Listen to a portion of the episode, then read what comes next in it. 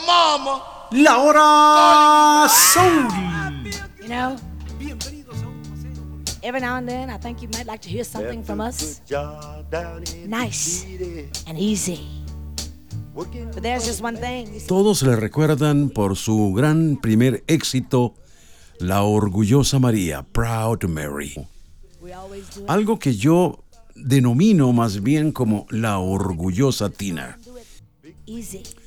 82 años cumplidos en el 2021.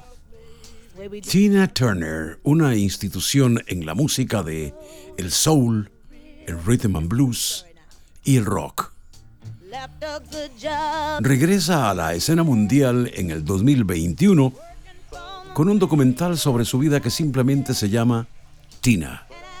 Cuenta la historia detrás de su éxito y por supuesto intimidades y cosas que muchas veces fueron en el mundo del rock y el espectáculo secretos a voces.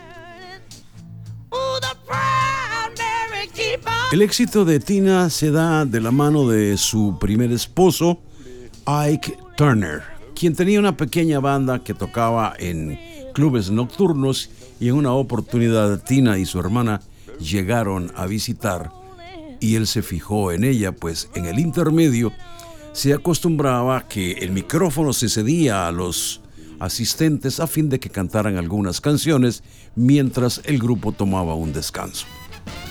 En esa oportunidad Tina cantó un par de canciones, Ike Turner la escuchó y quedó impresionado con, con la forma en que ella cantaba y le dijo, ¿y te sabes algunas otras canciones?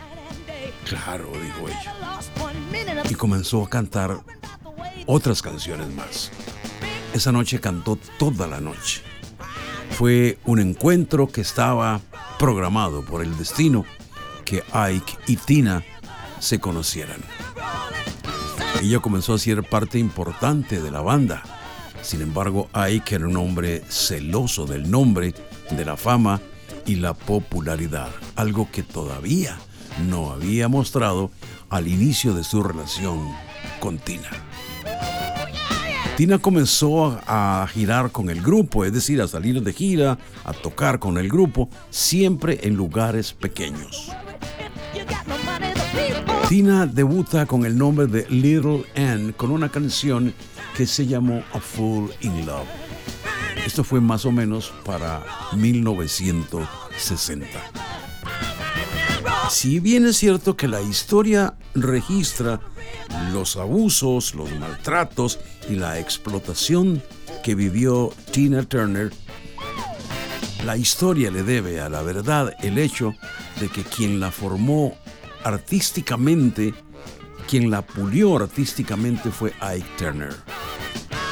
O dicho en otras palabras, él la supo dirigir porque el potencial y el talento ella lo tenía. Tina se involucra con uno de los músicos de la banda y termina viviendo en casa de Ike Turner con su esposa.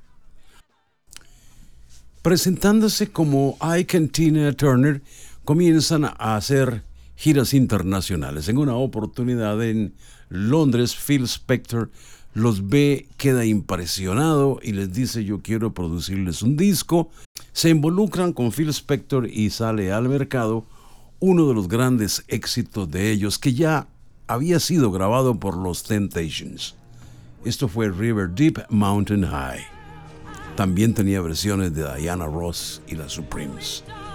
Lo cierto es que esta canción y el éxito de la canción en Londres les da oportunidad de ser el grupo telonero para los Rolling Stones. A partir de ahí comienza una amistad de Tina con Mick Jagger, al cual no solo le da tips de coreografías, sino que lo enseña a bailar. Y crece y nace una amistad que se va a prolongar durante toda la vida con las actuaciones tanto de Mick Jagger como Tina Turner en lo que respecta a las coreografías.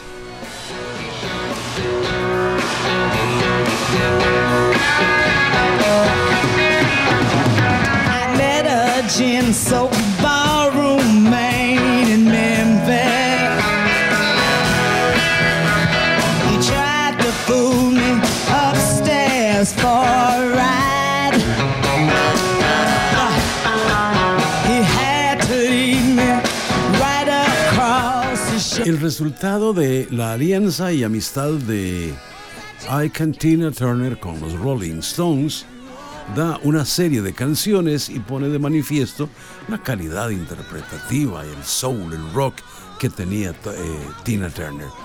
Salen canciones como Come Together, un, un éxito de los Beatles con la versión de Tina Turner. Honky Tonk Woman, también de los Rolling Stones, en interpretación de Tina Turner.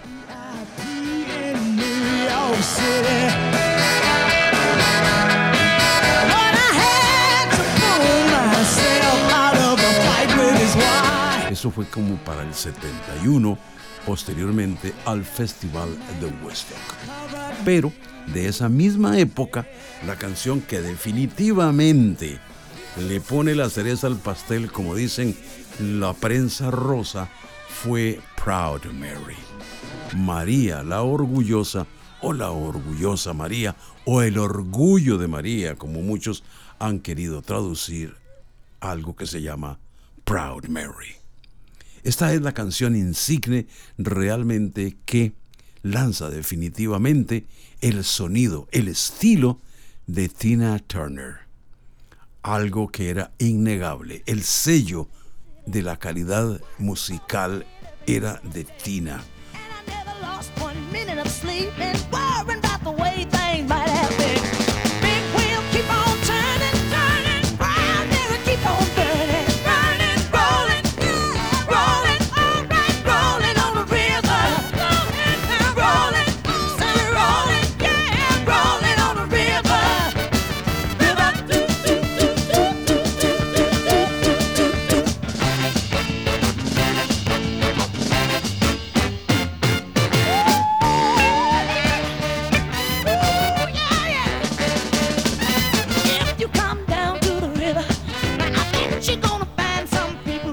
Para mediados de los 70, el dúo Ike and Tina Turner se separa. Las razones principales para la separación se dan motivado a la adicción que Ike tenía a la cocaína. Las discusiones, los abusos y la violencia eran cosa de todos los días que tenía que vivir Tina con su compañero de banda y también su esposo. Una vez al regreso de un concierto en Dallas, tuvieron una fuerte discusión, al punto que cuando llegaron al hotel, Tina decidió separarse definitivamente y lo abandonó. Le estaba poniendo fin a 16 años de matrimonio, 16 años de convivir y comenzaría también, además de una carrera en solitario, una carrera en las cortes para recuperar su nombre, su estilo y sus derechos. Ahí nacía como solista Tina Turner.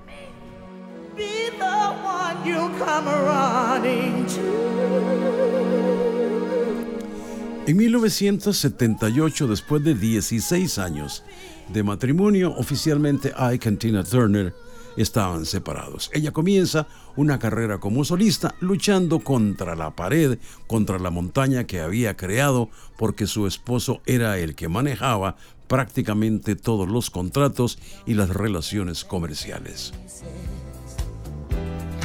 Para el 84, Tina aparece en la revista Ebony y titulan la portada Regreso triunfal a la música. Y es que ese año sale al mercado quizá uno de los grandes éxitos de Tina Turner en trabajos de larga duración, de acuerdo a lo que se estilizaba en la industria en esos años. Sale al mercado Private Dancer, un disco producto de una relación de amistad con un músico inglés, Mark Knopfler, quien era conocido por su grupo Dire Straits y habían triunfado con el tema The Sultans of Swing. Knopfler produce, escribe el tema principal, el hilo conductor de esa larga duración que se llama Private Dancer, que es la historia de una bailarina privada. Lo interesante de esta canción es que es la visión de una bailarina pero escrita por un hombre. El éxito de la producción Private Dancer cede una serie de oportunidades comerciales y se inicia en 1985 la primera gira mundial de ella como solista, Private Dancer Tour. Con esta gira visitó Norteamérica, Asia, Europa y Oceanía.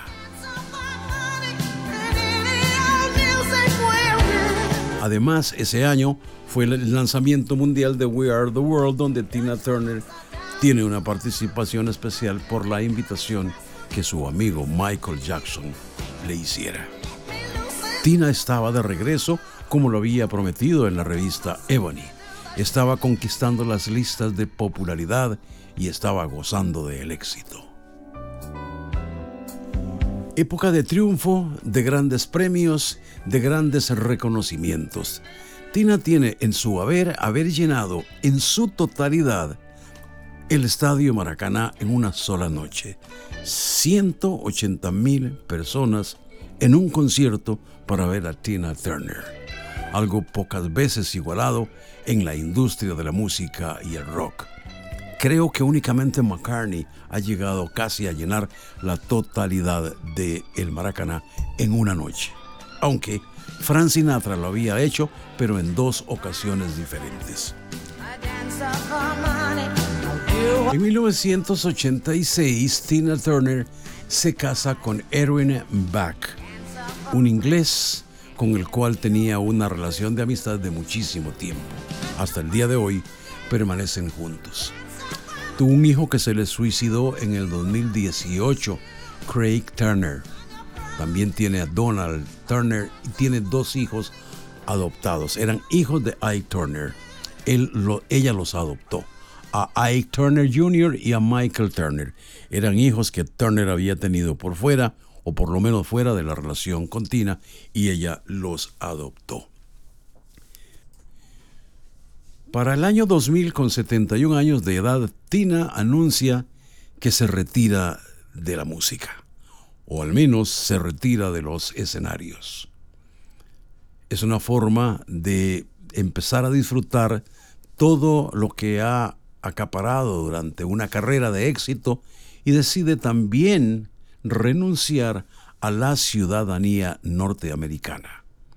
Adopta la ciudadanía suiza y se retira a vivir alejada del mundo, de los reflectores, sin embargo, mantiene amistades que la tienen en relación siempre con el negocio de la música. Mick Jagger, Brian Adams, Stevie Wonder, Oprah, entre otras personalidades de la música y del espectáculo, son los cercanos a Tina Turner alguien que durante mucho tiempo ocultó los maltratos a los que era sometida por su pareja y también socio comercial, Ike Turner.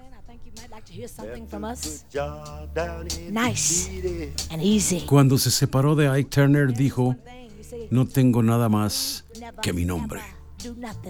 Voy a salir adelante. Quiero convertirme en la primera mujer negra rockera que cante donde están los Rolling Stones. Tina volvió a ser el punto de atracción mundial por el estreno del documental en HBO titulado Tina. Tina Turner, la reina del rock, una voz que se fue para quedarse para siempre.